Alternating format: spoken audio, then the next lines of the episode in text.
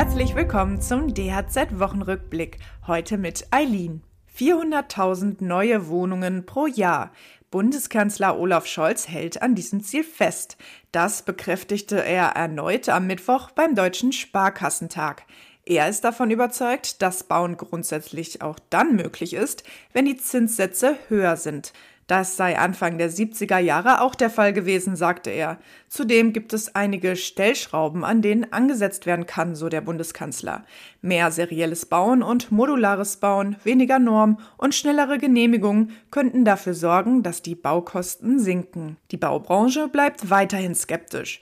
Sie geht davon aus, dass im nächsten Jahr höchstens 250.000 neue Wohnungen gebaut werden und das trotz der neuen KfW Neubauförderung für Familien. Das Förderprogramm ist am 1. Juni an den Start gegangen. Welche Konditionen jetzt gelten, erkläre ich dir gleich. Außerdem geht es heute um diese Themen. Seit Jahresbeginn gilt eine Mehrwegpflicht für Betriebe, die Speisen und Getränke zum Mitnehmen anbieten. In der Praxis ist sie aber noch nicht so richtig angekommen. Und die Zahl der Insolvenzen ist gestiegen. Besonders Kleinstunternehmen sind betroffen.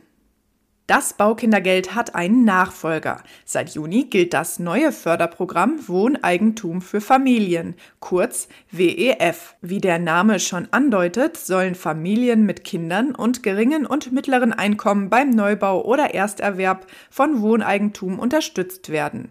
Zum Start verriet Bundesbauministerin Clara Geiwitz, welche Bedingungen gelten. Wir bieten eine, äh, einen zinsverbilligten Kredit an in Höhe von 140 bis 240.000 Euro. Das ist auch abhängig von der Frage ähm, des äh, klimafreundlichen Niveaus.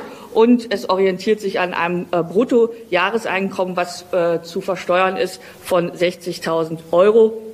Und ähm, damit können wir 75 Prozent der Haushalte in Deutschland fördern. Der Zinssatz zum Start des Förderprogramms liegt bei 1,25 Prozent, sagte die Ministerin weiter.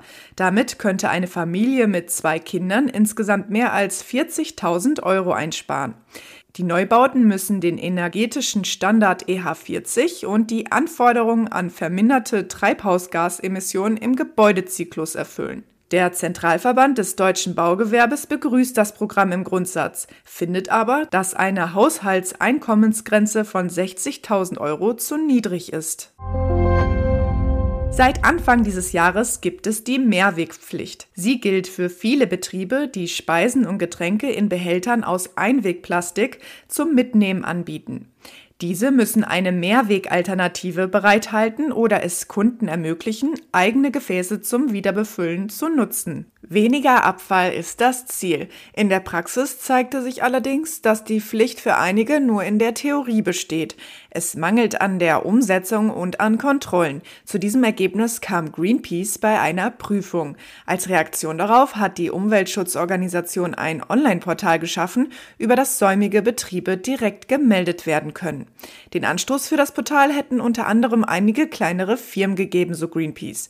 Auch Bäckereien und Metzgereien sind von der Mehrwegpflicht betroffen. Der Bäckerverband berichtet, dass die meisten Betriebe mittlerweile die Pflichten erfüllen, entweder mit eigenen Lösungen oder sie kooperieren mit einem entsprechenden Dienstleister. Von einem Meldeportal hält der Verband allerdings nichts. Dadurch könnten Betriebe zu Unrecht ins schlechte Licht gerückt werden. Die Zeiten sind weiterhin schwierig, vor allem für Selbstständige. Das zeigen neue Zahlen zu den Firmenpleiten. Das Institut für Mittelstandsforschung in Bonn teilt mit, dass die Unternehmensinsolvenzen wieder steigen. Besonders betroffen sind Kleinstunternehmen.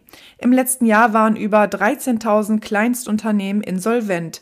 Handwerksbetriebe sind hier nicht ausgenommen. Bereits im März hatte die Wirtschaftsauskunftei Kreditreform gemeldet, dass der Gesamtanteil des Handwerks an allen Unternehmensinsolvenzen in Deutschland nun bei knapp einem Viertel liegt. Ungeachtet der aktuellen Zahlen betonte das IFM Bonn aber, dass sich die Anzahl der Insolvenzen in Deutschland weiter auf sehr niedrigem Niveau befinde. Ein Grund, nicht nur negativ in die Zukunft sowie die kommende Woche zu schauen. Was dann wieder wichtig war, verrate ich dir im nächsten DHZ-Wochenrückblick. Bis dahin alles Gute und bis bald.